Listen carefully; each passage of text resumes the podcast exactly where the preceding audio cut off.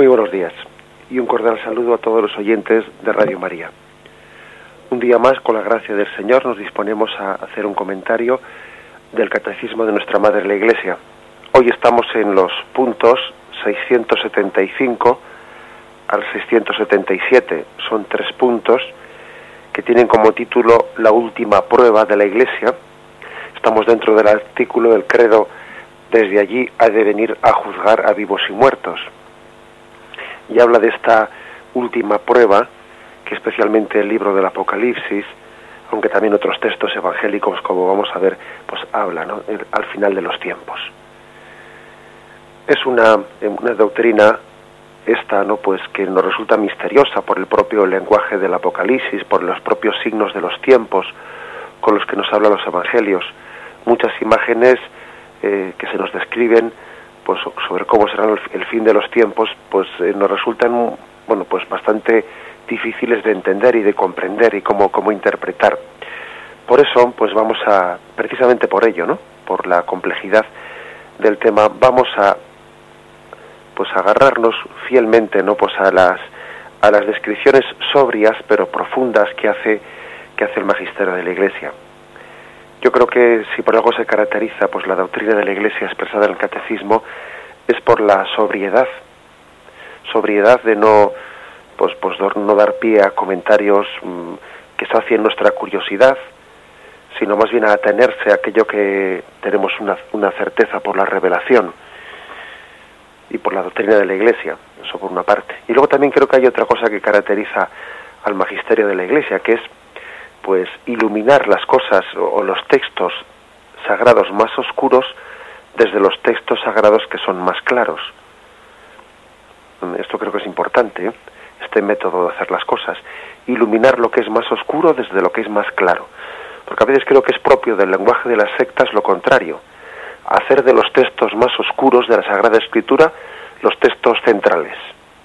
Y iluminarlo todo desde, desde un texto que es difícil de entender. Ese es un mal método. ¿eh? El método de la Iglesia Nuestra Madre es iluminarlo, interpretar aquello que es oscuro desde lo que es más claro, no, hacer, no, no, a, la inversa. ¿eh? Que a veces se coge un texto de difícil interpretación por parte de alguna secta eh, o, o, grupos de tendencia apocalíptica, no milenarista, etcétera, pues se coge un texto que es bastante oscuro de interpretación y se hace de ese pues el texto clave de interpretación de toda la Biblia. Y evidentemente no se puede interpretarlo lo que es más claro desde lo más oscuro sino al revés. Lo que es más oscuro hay que interpretarlo desde lo que es más claro. Bien desde esta sobriedad no y desde este método pues pues yo diría sencillo y humilde y de sentido común que tiene la Iglesia vamos a adentrarnos eh, pues en estos puntos que podrían ser de los más bueno pues misteriosos de de, la Sagrada Escritura. El primer punto es el 675. Dice así este punto. Antes del advenimiento de Cristo, la Iglesia deberá pasar por una prueba final que sacudirá la fe de numerosos creyentes. La persecución que acompaña a su peregrinación sobre la tierra desvelará el misterio de iniquidad bajo la forma de una impostura religiosa que proporcionará a los hombres una solución aparente a sus problemas mediante el precio de la apostasía de la verdad. La impostura religiosa suprema es la del anticristo, es decir, la de un pseudo-mesianismo en que el hombre se glorifica a sí mismo colocándose en lugar de Dios y de su Mesías venido a la carne. Ven, vamos a, a ver qué textos sagrados son aquellos en los que eh, en los que se cita en este punto del catecismo, porque según se hacen estas afirmaciones, entre paréntesis, el catecismo va expresando qué, textos bíblicos concretos son en los que se está apoyando. Bien, lo primero que dice es que antes del advenimiento de Cristo, antes de la venida última, en, el día de la parusía, dice que la Iglesia deberá pasar por una prueba final que sacudirá la fe de numerosos creyentes. Y ahí trae a colación dos textos. Uno es el de Lucas 18.8, donde dice, os digo que se les hará justicia pronto, pero cuando venga el Hijo del Hombre, cuando el Hijo del Hombre venga, ¿encontrará fe sobre la tierra? Una famosa frase de Jesucristo que ha sido también recientemente utilizada no pues por tanto por Juan Pablo II como de feliz memoria como por, por Benedicto XVI cuando venga cuando el hijo del hombre venga encontrará fe sobre la tierra es una frase pues misteriosa pero que también hace parece hacer una clara referencia sobre que habrá una prueba muy grande en, en la fe de muchísimas personas que serán sacudidas en su fe, ¿no? antes de la llegada de Jesucristo. Una prueba, una prueba final en la que muchos podrán perder su fe, en la que habrá un gran ataque contra la fe de los creyentes. Mm, Mateo 24:12, que es el otro texto en el que este punto del catecismo pues eh, hace referencia o apoya esa afirmación, dice así: Oiréis hablar de guerras y rumores de guerras, cuidado no os alarméis, porque eso es necesario que suceda, pero no es todavía el fin, pues se levantará nación contra nación y reino contra reino, y habrá en diversos lugares hambre y terremotos. Todo eso será el comienzo de los dolores de, alumbramiento. Entonces entregarán a la os entregarán a la tortura y os matarán, y seréis odiados de todas las naciones por causa de mi nombre. Muchos se escandalizarán entonces, y se traicionarán y odiarán mutuamente surgirán muchos falsos profetas que os engañarán a muchos. Y ahora fijaros este punto, este, mejor dicho, versículo. Y al crecer cada vez más la iniquidad, la caridad de la mayoría se enfriará. Pero el que persevere hasta el fin, ese se salvará. Bien, también en este mismo texto, igual que el anterior que decía, cuando venga el Hijo del Hombre encontrará fe en la tierra, aquí también dice, y al crecer cada vez más la iniquidad, la caridad de la mayoría se enfriará. O sea, que hace referencia a que a una prueba final en la que será sacudida la fe de numerosos creyentes. Tiempos recios, tiempos recios, tiempos contrarios a la fe, como prueba final, ¿no? Como prueba final antes de la llegada de Cristo. Es la forma en la que la Sagrada Escritura eh, describe esos momentos finales. Cuando el Hijo del Hombre venga encontrará la fe sobre la tierra, que al crecer cada vez más la iniquidad, la caridad de la mayoría se enfriará. Bien, dos textos en los que se apoya eh, el catecismo. Se da un paso más, eh, la persecución que acompaña, eh, que va a acompañar este momento, va a desvelar el misterio de la iniquidad, la fuerza del mal. Dice Lucas 21:12 entonces les dijo, se levantará nación contra nación y reino contra reino. Habrá grandes terremotos, peste y hambre en diversos lugares. Habrá cosas espantosas y grandes señales en el cielo. Pero antes de todo esto os echarán mano y os perseguirán, entregándoos a las sinagogas y cárceles y llevándoos ante reyes y gobernadores por mi nombre. Todo esto sucederá para que deis testimonio. O Juan 15, 19, 20. Si fuerais del mundo, el mundo amaría lo suyo, pero como no sois del mundo, porque yo al elegiros os he sacado del mundo, por eso os odia el mundo. Acordaos de la palabra que os he dado, el siervo no es más que su Señor. Si a mí me han perseguido, también os perseguirán a vosotros. Bueno, pues curiosamente, eh, vamos, en, eh, en consonancia con, con estas pruebas finales, el Señor anuncia persecución, anuncia persecución, anuncia que sus discípulos van a ser eh, perseguidos, pues porque no son de este mundo, su espíritu no es, no es el de este mundo. Y en la medida en que el mundo se aparta de Dios, pues como consecuencia lógica, pues viene la, persecución. La persecución es la consecuencia lógica de un mundo que, da su espalda a Dios y que entonces se siente molesto por los testigos de Cristo. Los testigos de Cristo molestan, porque la luz molesta al que vive en tinieblas. El que vive en tinieblas se siente tan molesto por la luz, pues cuando, como cuando nosotros estamos en la oscuridad y de repente alguien enciende una luz que hiere, hiere la, la vista que está acostumbrada ¿no? pues a, la, penumbra. Esa es, esa es la situación, el mundo que se revuelve ante la luz. Y la persecución pues se manifiesta como la consecuencia lógica. Acordaros de cómo también eh, Juan Pablo II hizo una referencia en la conmemoración del año 2000 del gran jubileo a que el siglo XX había sido el siglo de los mártires. jamás la Iglesia había tenido tantos mártires en su historia como en el siglo XX. Nosotros, al, hablar del martirio, pensamos en los tres primeros siglos, ¿no? Cuando el Imperio Romano persiguió el cristianismo, pero sin embargo, cuantitativamente, jamás la Iglesia ha tenido tantos mártires como en el siglo XX. Eh, lo de los primeros siglos, pues eh, fue una broma comparando con la cantidad de miles y decenas de miles de mártires, ¿no? Que ha tenido la Iglesia en el siglo XX. La persecución es la consecuencia lógica de que la luz molesta a quien vive en penumbra, ¿no? Y, pero por su propio pecado. Bien, sigue, sigue adelante el catecismo y dice como, como esta, eh, esta persecución eh, será una manifestación del poder, del misterio de la iniquidad, del misterio del mal, ¿eh? bajo una forma de impostura religiosa. Y luego afirma este punto, la impostura religiosa suprema, la palabra impostura religiosa no, no es muy popular, no es muy utilizada, pero se refiere un poco pues la rebeldía, ¿no? La rebeldía eh, religiosa suprema es la del anticristo. Es decir, la de un pseudo mesianismo en que el hombre se glorifica a sí mismo.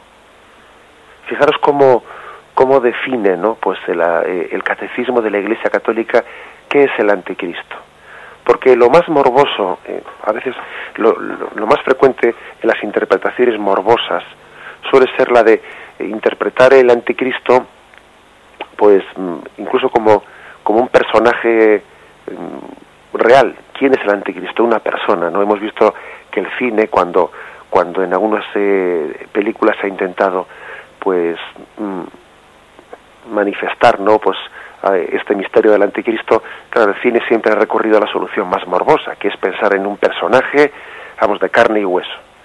Y, y, bueno, pues el cine siempre ha caído, no únicamente el cine, sino otras manifestaciones de novelas y, muchas sectas, ¿no? Que también han, han querido ver en el anticristo un personaje de carne y hueso. Incluso algunos hasta se han aventurado a, señal, a señalarle con el dedo a determinado político o bueno, pues eh, hasta poniéndole nombre y apellidos, ¿no? A la figura del anticristo. Pero fijaros que el catecismo dice que el anticristo es un pseudo mesianismo en que el hombre se glorifica a sí mismo, colocándose en lugar de Dios y de su Mesías venido en carne. O sea que más de una persona, de un personaje, más que un personaje, habla de que el anticristo es más bien pues una, una mentalidad, una, una opción del hombre, en la que se da gloria a sí mismo, una cultura contraria a Dios, una cultura que se yergue pues, como una torre de Babel frente a Dios, en la que el hombre se glorifica a sí mismo, colocándose en lugar de Dios. Este es el auténtico anticristo, ¿no? Que en definitiva el anticristo no deja de ser sino el propio Satanás, el propio Satanás que ejerce su influencia sobre la cultura, sobre los hombres, sobre el pensamiento, sobre el devenir de la historia.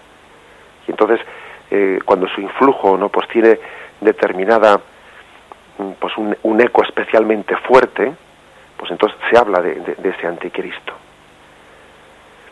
Y quizás el hecho de que, ¿por qué se le llama anticristo? No? Pues anticristo se le llama porque es un, una forma de un pecado ya que podríamos llamar que pasa a ser un pecado colectivo, un pecado estructural tan grande que incluso se le adora como si fuese un, un dios. El hombre en esa cultura soberbia, en esa torre de Babel que se eleva frente a Dios, eh, pues mm, parece que se, se le quiere dar el honor, la gloria y el poder como que reclama para sí mismo, ¿no? Esa ideología soberbia que se eleva frente a Dios reclama para sí mismo una adoración, una sumisión que solamente a Dios debemos dar. Repito, por lo tanto, el anticristo es descrito por el catecismo como un pseudo mesianismo en que el hombre se glorifica a sí mismo. El hombre ha sido creado para dar gloria a Dios. Por lo tanto, el anticristo, es decir, lo, lo contrario a la vocación para la que hemos sido creados, es no dar gloria a Dios, sino darnos gloria a nosotros mismos, pretender ser como dioses, dicho de otra forma es el pecado original llevado a sus últimas consecuencias. El pecado original tuvo algo de esto. Fue como una primera rebeldía en la que el hombre pretendía ser como Dios. Si comes de ese árbol del bien y del mal serás como Dios. Nadie te nadie te va a decir a ti qué es bueno y qué es malo. Tú vas a decidir qué está bien y qué está mal. Tú serás como Dios. Tiempo si si el pecado original era de una forma incipiente, no pues esa eh, pues esa rebeldía del anticristo, el anticristo eh, supone esa primera tentación pero llevada, consumada en la cultura, establecida en la cultura ya de, los pueblos. No una, no una tentación del hombre, sino una tentación consolidada y elevada a ideología, elevada a una cultura que da su espalda a Dios, ¿no? Y que pretende glorificarse a sí mismo. la criatura se olvida de su condición de criatura y pretende ponerse al mismo nivel del creador. Lo vemos, ¿no? Pues cuando también incluso la, biología, pues lo estamos viendo en nuestros tiempos, cómo la biología pretende mm, crear la vida, manipularla, eh, poniéndose al mismo nivel del creador, ¿no? Incluso utilizar la, la vida o acabar con ella como si fuese un producto nuestro, ¿no? glorificarse a sí mismo colocándose en el lugar de Dios. Es, es nuestra vocación, pero a la inversa, invertida. Por eso se le llama el anticristo. Si Cristo fue el glorificador de Dios, el anticristo es esa ideología, es ese pecado, es esa mentalidad que hace lo contrario a eso que Cristo que hizo. Si Cristo fue el glorificador del Padre, el anticristo es aquel que pretende darse gloria a sí mismo. Los textos en los que se apoya el catecismo para hacer esta afirmación son los siguientes. Segunda Tesalonicenses, capítulo segundo, versículo del 4 al 12. El adversario que celebra sobre todo lo que lleva el nombre de Dios o es objeto de culto hasta el extremo de sentarse él mismo en el santuario de Dios y proclamar que él mismo es Dios. ¿No os acordáis que yo os dije esto cuando estuve entre vosotros?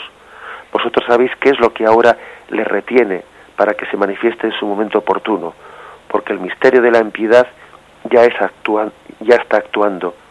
Tan solo con que se ha quitado de medio el que ahora le retiene, entonces se manifestará el impío, a quien el Señor destruirá con el soplo de su boca y aniquilará con la manifestación de su venida. La venida del impío estará señalada por el influjo de Satanás con toda clase de milagros, señales, prodigios engañosos y todo tipo de maldades que seducirán a los que se han de condenar por no haber aceptado el amor de la verdad que les hubiera salvado. Por eso Dios les envía un poder seductor que les hará creer en la mentira, para que sean condenados todos cuantos no creyeron en la verdad y proferieron la, la iniquidad. Perdón.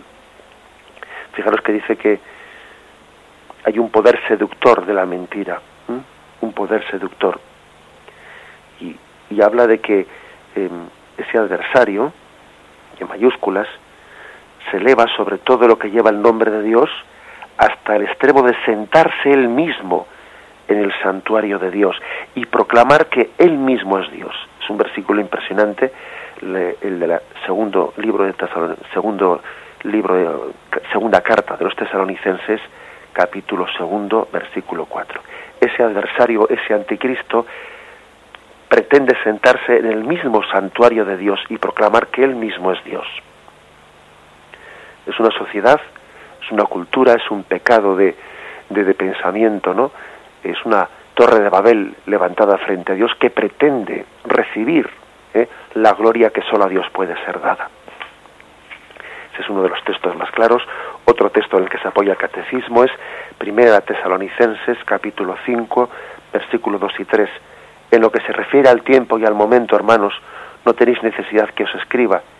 Vosotros mismos sabéis perfectamente que el día del Señor ha de venir como un ladrón en la noche. Cuando digan paz y seguridad, entonces mismos de repente vendrá sobre ellos la ruina. 2 Juan 7 dice, muchos seductores han salido al mundo que no confiesan que Jesucristo ha venido en carne. Ese es el seductor y el anticristo le llama, por lo tanto, San Juan llama seductor y anticristo a los que no confiesan a Jesucristo como el Dios hecho hombre, a los que no hablan claramente de la encarnación del Dios hecho hombre. Este fue como el primer anticristo. Y por último, el último texto en el que se apoya este punto es primera carta de Juan, capítulo segundo, versículos 18 y el 22. Hijos míos, es la última hora. Habéis oído que iba a venir un anticristo. Pues bien, muchos anticristos han aparecido, por lo cual nos damos cuenta que es ya la última hora. ¿Quién es el mentiroso sino el que niega que Jesús es el Cristo? Ese es el anticristo, el que niega al Padre y al Hijo. Por lo tanto, fijaros que aquí San Juan habla de que no hay que entender el anticristo como una figura en concreto, ¿no? O sea, singular, habla de muchos anticristos han venido. ¿eh? Una vez más, eh, la Sagrada Escritura, correctamente entendida, pues, explica las cosas de una manera quitando esa especie de, curiosidad morbosa. ¿Quién, eh, ¿Quién? A ver, señálame con el dedo quién es el anticristo. Dice, muchos anticristos han aparecido. Mm, así lo, afirma San Juan. ¿Quién es el anticristo? Dice, el que niega que Jesús es el Cristo, el que niega al Padre y al Hijo, el que niega la gloria que debe ser dada a Dios, el que pretende construir una sociedad, un mundo de espaldas a Dios, negándole a Dios la gloria, pretendiendo arrinconar la, la eh, pues la gloria de Dios de entre nosotros, ¿no? Pretendiendo casi reducir la presencia de Dios pues, pues eh, al interior de las personas, negando su presencia, negando su señorío entre nosotros. Bien, este es el punto del catecismo. Vamos a hacer un momento de, de reflexión sobre él antes de pasar al siguiente punto.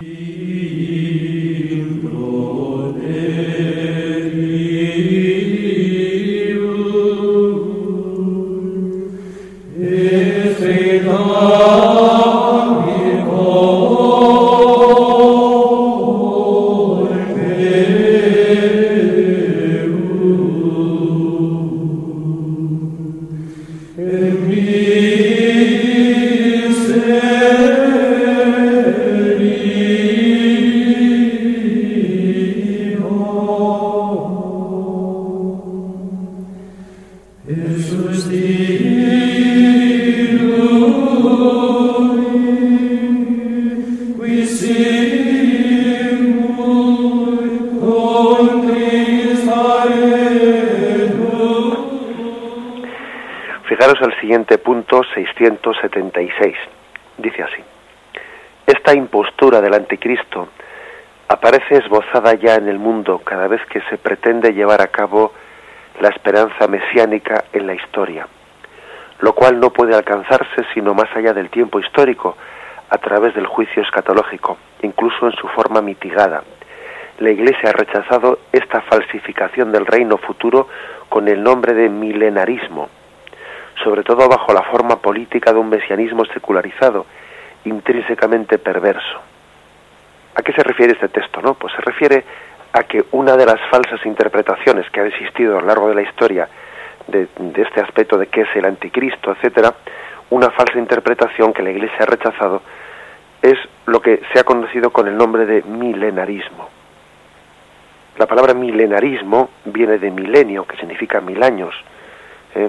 Mm, según el milenarismo, Cristo vendría a reinar físicamente en la tierra por mil años, al final de los cuales regresaría al cielo. Esa ha sido una doctrina eh, que es rechazada eh, por la Iglesia y que ha tenido bastante fuerza en, determinadas, determinadas personas, que incluso, incluso ha habido hasta el comienzo de los, eh, del milenio anterior algunos santos que incluso la apoyaron como San Justino o San Irineo, pero bueno, como ellos tampoco, no, en aquel momento la Iglesia todavía oficialmente no había rechazado el milenarismo, a ellos no se les puede calificar pues de herejes o contrarios a la, a la doctrina de la Iglesia, porque fue posteriormente, ¿eh? cuando ya la Iglesia oficialmente rechazó esa doctrina, y por lo tanto ellos no pueden calificarse de rebeldes contra el magisterio de la Iglesia porque la habían mantenido antes de que la Iglesia definiese eso. Eh, esa doctrina milenarista pues está basada en, en el capítulo 20 del Apocalipsis, en el versículo del 1 al 5, en un texto, pues que como he dicho antes es un texto, oscuro y que si uno no lo ilumina desde otros textos, pues se puede armar un lío, ¿eh? se puede armar un lío. Y ese texto del Apocalipsis dice, luego vi a un ángel que bajaba del cielo y tenía en su mano la llave del abismo y una gran cadena. Dominó al dragón, la serpiente antigua, que es el diablo y Satanás, y lo encadenó por mil años lo arrojó al abismo, lo encerró y puso encima los sellos, para que no seduzca más a las naciones hasta que se cumplan los mil años. Después tiene que ser soltado por poco tiempo. Luego vi unos tronos y se sentaron en ellos y se les dio el poder de juzgar y vi también las almas de los que fueron decapitados por el, por el testimonio de Jesús y la palabra de Dios y a todos los que no adoraron a la bestia ni a su imagen y no aceptaron la marca en su frente o en su mano revivieron y reinaron con Cristo mil años. Los demás muertos no revivieron hasta que acabaron los mil años. Es la primera resurrección, dice este texto del Apocalipsis. Un texto misterioso que, como digo, finalmente pues la Iglesia ha interpretado a la luz de otros textos, ¿no? que les han dado más, pues, más claridad. Y como habla de esos mil años, hubo una, una tendencia a lo largo de, la historia de la Iglesia llamada milenarista, que tenía dos versiones. Unos que decían que Jesús vendría antes de la parusía para reinar mil años, que serían mil años de reinado en los que el mundo viviría en paz, porque Jesús iba a venir, pues físicamente, a reinar mil años, y que después de ese tiempo regresaría al cielo. Y la otra versión del milenarismo era que decía que cuando venga Cristo en la parusía, al final de los tiempos, todos resucitarían y Cristo establecería en la tierra un reinado material y espiritual, reinando físicamente durante mil años. Y al final de esos mil años los justos irían al cielo y los condenados irían al infierno. Esta es la, conclusión que algunos eh, sacaron de este texto del Apocalipsis 20 del 1 al 5 y como, y como digo, la Iglesia rechaza, ¿eh? rechaza absolutamente como una interpretación, pues podríamos decir, eh, materialista o, demasiado literalista de ese texto, porque como digo, la, escritura hay que entenderla en su conjunto, ¿eh? no, no un texto oscuro, interpretarlo uno según su mente, sino interpretarlo desde, pues desde, desde la comprensión global de toda la Sagrada Escritura. La verdadera interpretación de los mil años pues es otra. La Iglesia ha entendido que es otra porque el lenguaje hebreo mil años significa un tiempo largo, indefinido. Fijaros como el mismo, eh, pues eh, el mismo Señor dice, para Dios mil años son como un día y un día son como mil años.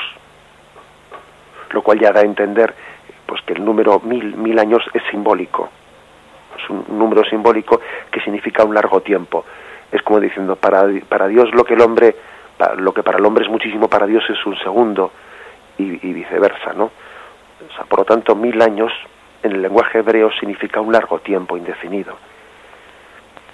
Jesús estableció su reino en este mundo y ese reino es la Iglesia católica que durará mil años. Es decir entendamos mil años durará pues un tiempo indefinido un largo tiempo indefinido pero no se puede pretender interpretar esa fecha como si fuese una especie de eh, pues calendario de no no sería una interpretación ridícula que la Iglesia ha rechazado.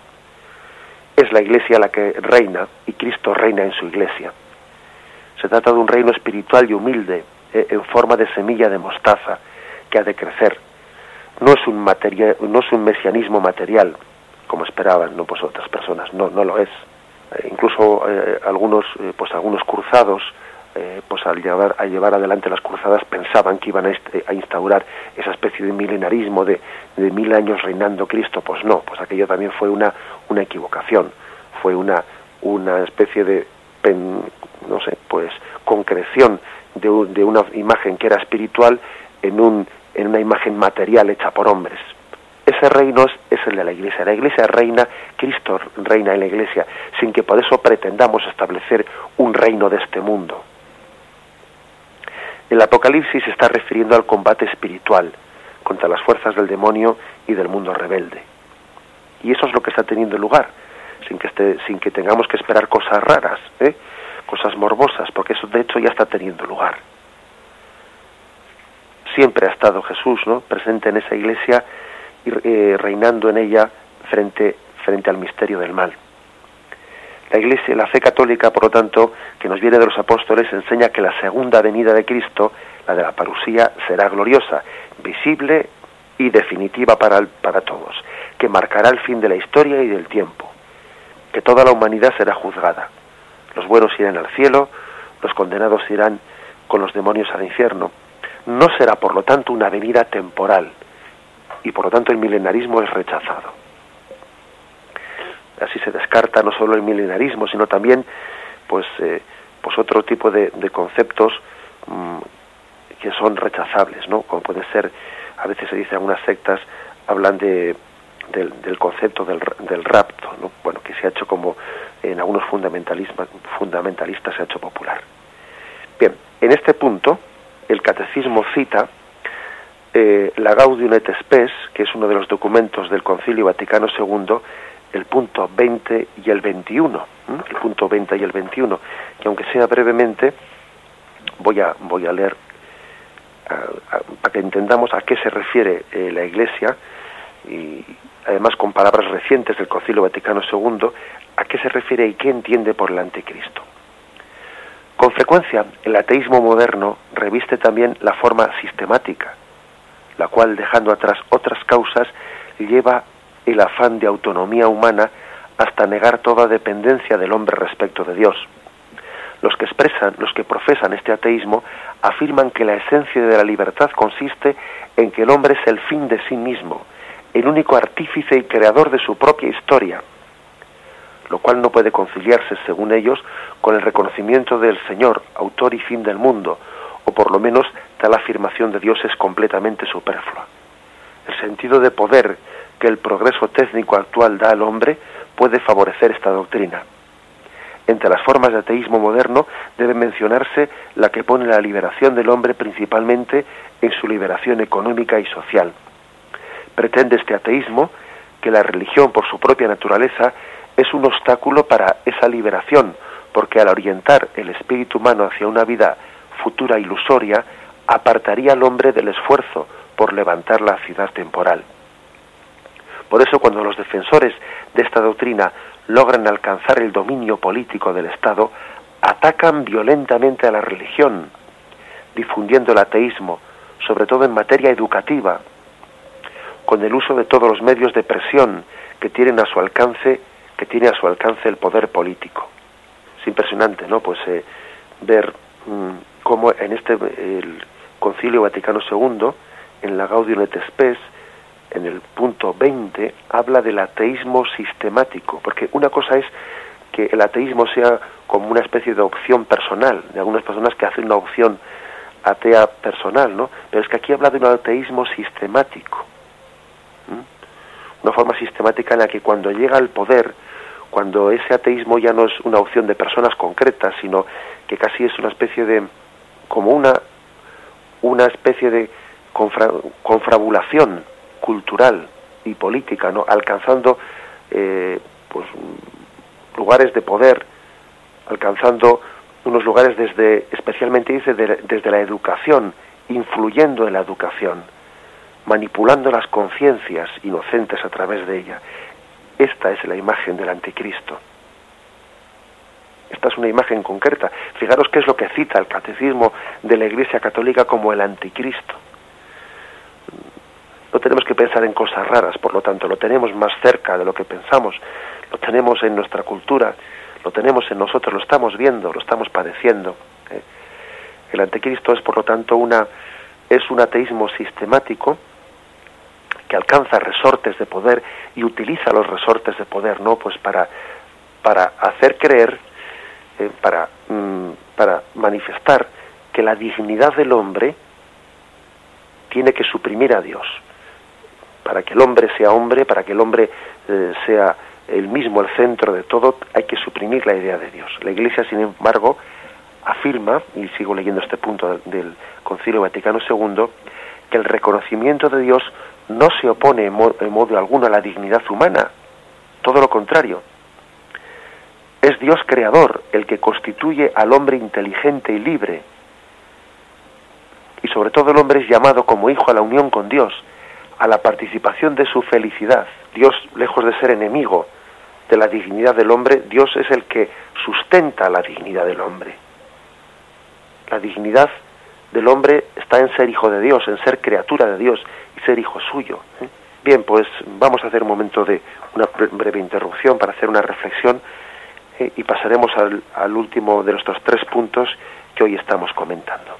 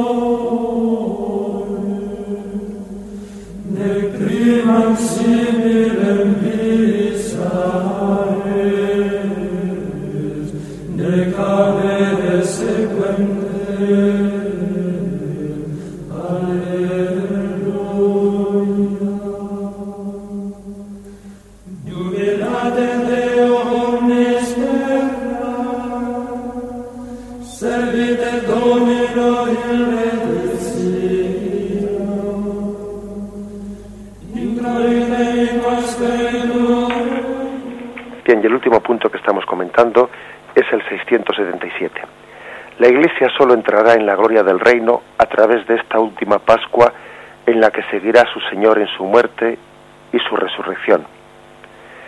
El reino no se realizará, por tanto, mediante un triunfo histórico de la Iglesia en forma de un proceso creciente, sino por una victoria de Dios sobre el último desencadenamiento del mal, que hará descender desde el cielo a su esposa. El triunfo de Dios sobre la rebelión del mal tomará la forma de juicio final, después de la última sacudida cósmica de este mundo que pasa.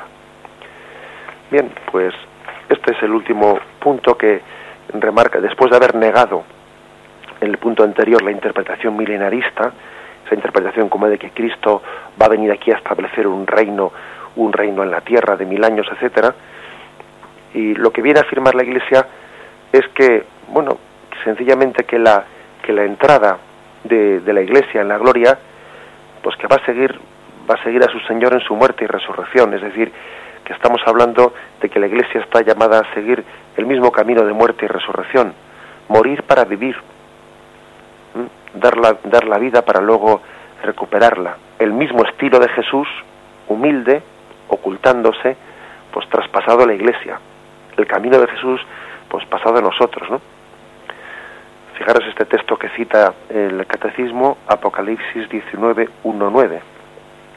Después oí en el cielo como un gran ruido de muchedumbre inmensa que decía, Aleluya, la salvación y la gloria y el poder son de nuestro Dios, porque sus juicios son verdaderos y justos, porque ha juzgado la gran ramera que corrompía la iglesia con su prostitución, y ha vengado en ella la sangre de sus siervos. Y por segunda vez dijeron, aleluya, la humareda de la ramera se eleva por los siglos de los siglos. Entonces los veinticuatro ancianos y los cuatro vivientes se postraron y adoraron a Dios que está sentado en el trono diciendo, amén, aleluya. Y salió una voz del trono que decía, Alabad a nuestro Dios todos sus siervos y todos los que le teméis pequeños y grandes. Y oí el ruido de muchedumbre inmensa y como el ruido de grandes aguas y como el fragor de fuertes truenos y decían, Aleluya, porque ha establecido su, rey, su reinado el Señor, nuestro Dios Todopoderoso. Alegrémonos y regocijémonos y démosle gloria, porque han llegado las bodas del Cordero y su esposa se ha engalanado y se le ha concedido vestirse de lino deslumbrante de blancura. El lino son las buenas acciones de los santos. Luego me dice, dichosos los invitados al banquete de las bodas del Cordero. Me dijo además, estas palabras verdaderas de Dios. Estas son palabras verdaderas de Dios. Es decir, pues dicho de, eh, mm, con palabras eh, pues breves y sencillas, ¿no? Sencillamente la Iglesia está llamada pues a, aquí dice, a las bodas del Cordero, al banquete de bodas, y se presenta como esposa, esposa del Señor. Y el Cordero ha sido un Cordero degollado. Y si el esposo, si el esposo ha sido degollado, pues también lo será la esposa. En un matrimonio se corre una suerte común. El destino común de los esposos también es propio de una vocación de comunión, de común unión. Por lo tanto, el camino de la pasión es también el camino de la Iglesia, el camino de todos los que siguen a Jesucristo, la pasión para la resurrección. lejos de tener que, lejos de interpretar, ¿no? Pues el, el pues el, el, momento final antes de la llegada de Cristo como, como una especie de reinado de, reinado de gloria estilo del milenarismo, pues más bien tenemos que pensar que debe de ser un camino de abrazar la pasión y abrazar el destino del Cordero degollado para desposarnos con él. Los que aquí pronunciemos el amén, allí pronunciaremos el aleluya, así dice San Agustín. Si aquí decimos amén a esa voluntad de Dios en la cruz, allí proclamaremos el aleluya. Lo que no podemos es pretender cantar el aleluya sin haber aquí proclamado el amén. Amén, pues, a la voluntad de Dios, abrazando la cruz para que sea aleluya. Este es el, el destino de la unión con Cristo mm, doloroso para que seamos también, em, para que podamos revivir su, su triunfo. ¿eh? El reino no se va a realizar, por lo tanto, en un triunfo histórico de la Iglesia. No, más bien va a ser, va a ser mm, la fuerza de Dios la que venza, ¿eh? en última instancia, eh, pues la, el, el, dominio del mal, esa especie de dominio que tiene Satanás sobre este mundo, que él es príncipe de este mundo, solamente podrá ser vencido por el reinado de Cristo. Decíamos el otro día, ¿no? Y hoy, y hoy lo reafirmamos. Si la Sagrada Escritura habla de que Satanás es el príncipe de este mundo, con esa imagen de principado, que es una imagen de poder, ciertamente, no olvidemos que Cristo es rey y la realeza de Cristo está por encima del principado ¿eh? de Satanás mediante una victoria de Dios sobre el desencadenamiento del mal, vendrá la victoria definitiva. Y se nos cita al eh, Apocalipsis 20, 7, 10. Cuando se terminen los mil años, será Satanás soltado de su prisión y saldrá a seducir a las naciones de los cuatro extremos de la tierra y a reunirlos para la guerra, numerosos como la arena del mar. Subieron por toda la anchura de la tierra y cercaron el campamento de los santos y de la ciudad amada pero bajó fuego del cielo y los devoró. Y el diablo, su seductor, fue arrojado al lago de, al lago de fuego y azufre, donde están también la bestia y el falso profeta, y serán atormentados día y noche por los siglos de los siglos. aquí tenemos también un texto en el que se habla de, mm, de, de que el diablo, su seductor, es arrojado al lago de fuego y azufre. Se habla, por lo tanto, de una victoria definitiva de Cristo Rey sobre el mal de este mundo. Y en definitiva, el triunfo definitivo de Dios tiene un nombre, no lo olvidemos, y es el juicio final. El juicio final es mm, no únicamente una retribución ¿eh? a cada uno de nosotros de aquello que, que nos es debido, sino que antes de ser una retribución, el juicio final es la plena victoria de Dios es la plena victoria del bien sobre el mal. El juicio final es la demostración última de que el bien tiene la última palabra, de que el mal no se sale con la suya. El juicio final es, es la evocación de que el mal tiene sus días contados, contado, pesado, tasado. El mal tiene sus días contados.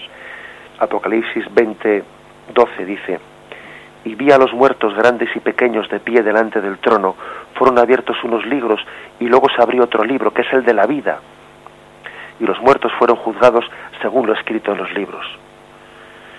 Bien, y así termina ¿no? este punto del catecismo, hablándonos también de los cielos nuevos y de la tierra nueva en los que habitará definitivamente la justicia.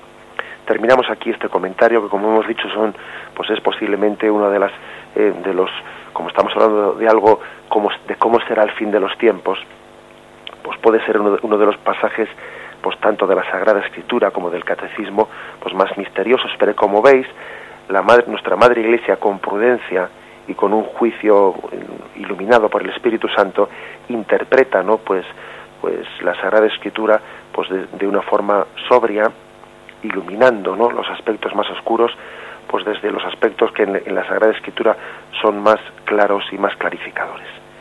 Damos paso a la intervención de los de los oyentes, que podéis formular vuestras preguntas o vuestros comentarios llamando al teléfono 917 107 700. 917 107 700.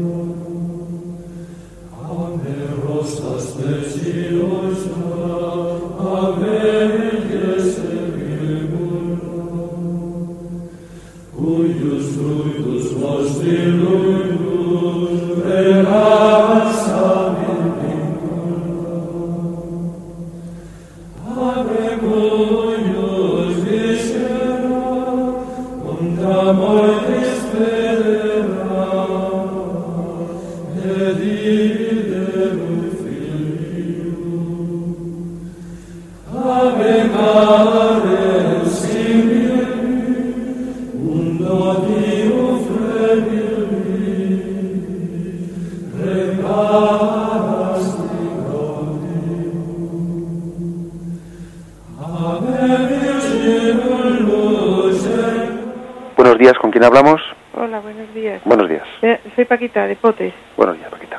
Mira, mm, yo quería comentar que dice que el que niega a Cristo es el anticristo, ¿no? Y entonces muchos dicen, yo creo en Dios, pero no creo en la iglesia. Y entonces yo le respondo a estos que si niegan a la iglesia están negando a Cristo. Porque Cristo es la cabeza y nosotros somos los miembros. Y si y si tenemos que si estamos unidos a Él, pues iremos donde Él está. Y Él ya no muere más. Y la Iglesia, por mucho que la, que la critiquen y que la hagan padecer, ella va a seguir adelante. Los con quien sea, pero va a seguir, porque Jesús no ha muerto, está vivo. Entonces yo digo que los católicos, siempre que sean católicos, dependen de la Iglesia católica. Y esta, esta frase es que es una cosa que, que pensándolo, es que es así. Porque muchas veces dicen, no, es que los católicos tienen que sostener la iglesia. La iglesia sostiene a los católicos, que no es lo mismo. En la iglesia tenemos la fe, los sacramentos, todo lo que tenemos, la palabra de Dios. Y todo eso es lo que nos sostiene para poder caminar hacia Dios y para poder salvarnos, que es lo importante. Entonces, si nosotros creemos todo esto y lo practicamos, entonces mutuamente nos beneficiamos. Los miembros de la Iglesia que sufran, pues habrá que ayudarles a lo que sea. Pero mm, los católicos, que, quede bien claro que siempre que seamos católicos, dependemos de la Iglesia católica, que es la única Iglesia verdadera, y lo confieso desde aquí. Y, eh, mm, porque mm, yo en la Iglesia católica nací, digo como Santa Teresa, y en la Iglesia católica quisiera morir, por gracia de Dios. Bueno, muchas gracias. Bueno, muchas ¿eh? gracias, Paquita. Adiós. Bien, es un testimonio que creo que no necesita comentario porque es bastante claro pues la afirmación que ha hecho, ¿no? de la unión de Cristo eh, con su iglesia o de, la, o de la iglesia con Cristo en su cabeza. Adelante, otro oyente, ¿con quién hablamos? Soy María Julia de Madrid. Mm. Mire, mm, en el punto 676 yo tengo mm, dos dudas, porque es que eh, a partir de, en el último punto dice que de que incluso, eh, vamos a ver, la Iglesia ha rechazado esta falsificación del reino futuro con el nombre de milenarismo, eso lo ha dejado muy claro, pero continúa diciendo, sobre todo bajo la forma política de un mesianismo secularizado, intrínsecamente perverso. Eso parece como una como una negación de lo que hemos estado hablando o yo lo he interpretado mal, porque eh, realmente dice que niega la forma política de un mesianismo secularizado, es decir, eh, parece que está de alguna forma, al leerlo, parece, parece que está de alguna forma eh, eh, negando lo anterior, es decir, que, mm, No sé si me explico. Ya, no, pero ya, me doy cuenta cuál es tu duda, pero no, yo creo que, que tiene una explicación clara lo que me estás diciendo. ¿eh? Ya te lo digo. Sí. Mm, eh, una segunda cosa. Dígame, por favor, el documento, eh, en el punto 676 también, el documento del Vaticano que ha mencionado, que ha estado... Es que mm. no me he quedado con el, con el documento que era. Sí, lo tienes ahí mismo en ese punto. Gaudium et Spes. Ah, sí, ya lo veo. Gaudium et Spes 2021. Gracias. Gracias. De acuerdo, te respondo por la radio. Gracias. No, este punto lo que, lo que viene a decir es que qué formas ha tenido esta falsa interpretación del, del anticristo. Bueno, pues dice, incluso en su forma mitigada la Iglesia ha rechazado esa falsificación del reino futuro con el nombre de milenarismo. Y aquí cita, cita, cita mm, Dezinger 3839, que es una la cita de la condena que hace la Iglesia de esa interpretación del milenarismo. Lo tengo aquí, pasa que no lo había leído, pero la cita de la condena expresamente la voy a leer. es un decreto del Santo Oficio del año 1944. En los últimos tiempos se han preguntado más de, una vez a esta Suprema Sagrada Congregación del Santo Oficio que, hay, que haya de sentirse del sistema del milenarismo mitigado, es decir, del que enseña que Cristo Señor, antes del juicio final, previa o no la resurrección de muchos justos, han de venir visiblemente para reinar en la tierra. Respuesta, no puede enseñarse tal cosa. ¿eh? Por lo tanto, digamos, el, magisterio rechaza tal cosa. Bien. Entonces, esta es una forma del, mm, de interpretación milenarista y también dice que otra forma de, milenarismo es, sobre todo, bajo la forma política de un mesianismo secularizado, intrínsecamente perverso. ¿eh? Es decir, que lo que viene a decir es que tampoco cabe interpretar, ¿eh? voy a leer el punto entero. Esta impostura del anticristo aparece esbozada ya en el mundo cada vez que se pretende llevar a cabo la esperanza mesiánica en la historia, lo cual no puede alcanzarse sino más allá del tiempo histórico a través del juicio escatológico. Incluso en su forma mitigada la Iglesia ha rechazado esta falsificación del reino futuro con el nombre de milenarismo, sobre todo bajo la forma política de un mesianismo eh, secularizado, intrínsecamente perverso. ¿eh? O sea, bueno, lo que viene, lo que viene a, afirmar es mm, que nosotros no podemos, eh, no podemos hablar de una forma política concreta, de, mm, de, alguna forma de un mesianismo que sería la reencarnación de, ese anticristo. ¿eh? Otra cosa es que su espíritu, que el espíritu del anticristo esté presente en estas ideologías, ¿eh? en estas ideologías que están en, no sé, en nuestro propio tiempo, ¿no? Están haciendo, pero otra cosa es pretenderlo, pretender identificarlo con una forma política concreta. ¿eh? Eso es lo que viene a decir. Bien, adelante, tenemos otro oyente. Hola. Sí, buenos, días. Ah, me llamo Andrés, te, eh, te, llamo desde La Coruña. Importante día el de hoy por los comentarios que has hecho del, del catecismo de la Iglesia Católica. Me recuerdo en estos momentos el tema de no tengáis miedo. Pero mi pregunta va sobre un tema actual que posiblemente ya hayas comentado en otras ocasiones, pero o yo no le hice caso en ese momento o lo realizaste algún día en que yo no estaba escuchando. Es eh, sobre el limbo, hombre. Yo ya sé que eh, el limbo no es dogma de fe, ya lo sé, ¿no? Eso es un tema que tengo claro. Pero yo busqué en el catecismo y no encontré nada para informarme. Entonces la pregunta es, eh, ¿de qué va ahora el tema este de que la prensa comenta que estos días que la Iglesia dice ahora que el limbo no existe? Nosotros, los católicos, ¿qué es lo que debemos tener claro? Muchas gracias. De acuerdo, bien. Bien, pues eh, sobre la doctrina del limbo, el catecismo sí, sí dice algo, ¿eh? sí dice algo, algo importante. Es decir, dice expresamente, a ver si soy capaz de, buscarlo ahora, pero dice expresamente que la Iglesia, con respecto al destino de los niños que mueren sin ser eh, bautizados, la Iglesia confía, ¿eh? confía en que Dios tiene otros medios, ¿no? Otros medios sacramentales, eh, mejor dicho, extrasacramentales, otros medios para dar la plena salvación a esos niños, la salvación eterna. Por lo tanto, los abandona eh, los, pone en manos de la misericordia de Dios. Eso es lo que dice la Iglesia. Que la Iglesia confía, confía en que Dios tiene otros medios eh, eh, fuera de los, del, medio sacramental para llegar a pues la plena salvación del cielo a esos niños. ¿Qué es lo que hemos oído estos, estos días? Bueno, pues existe una institución que se llama la Comisión Teológica Internacional, ¿eh? que es un, órgano pues, de, teólogos eh, que se ponen al servicio de la Santa Sede, que suelen tratar de temas distintos. Y esa Comisión Teológica Internacional está estudiando también este tema. Fijaros que, como el Catecismo dijo que la Iglesia confía en que Dios tiene otros medios sacramentales para llegar también la salvación a esos niños y para que, y para que Dios lleve a esos niños al cielo, lo que esos teólogos de la Comisión Teológica Internacional están estudiando es de qué forma Dios hace llegar su gracia a esos niños para que estén en el cielo. Por lo tanto, es, eh, lo que estamos oyendo estos días, de que la Iglesia ahora ha cambiado la doctrina del limbo es una estupidez, porque porque eso para empezar nunca ha sido doctrina de la Iglesia Católica.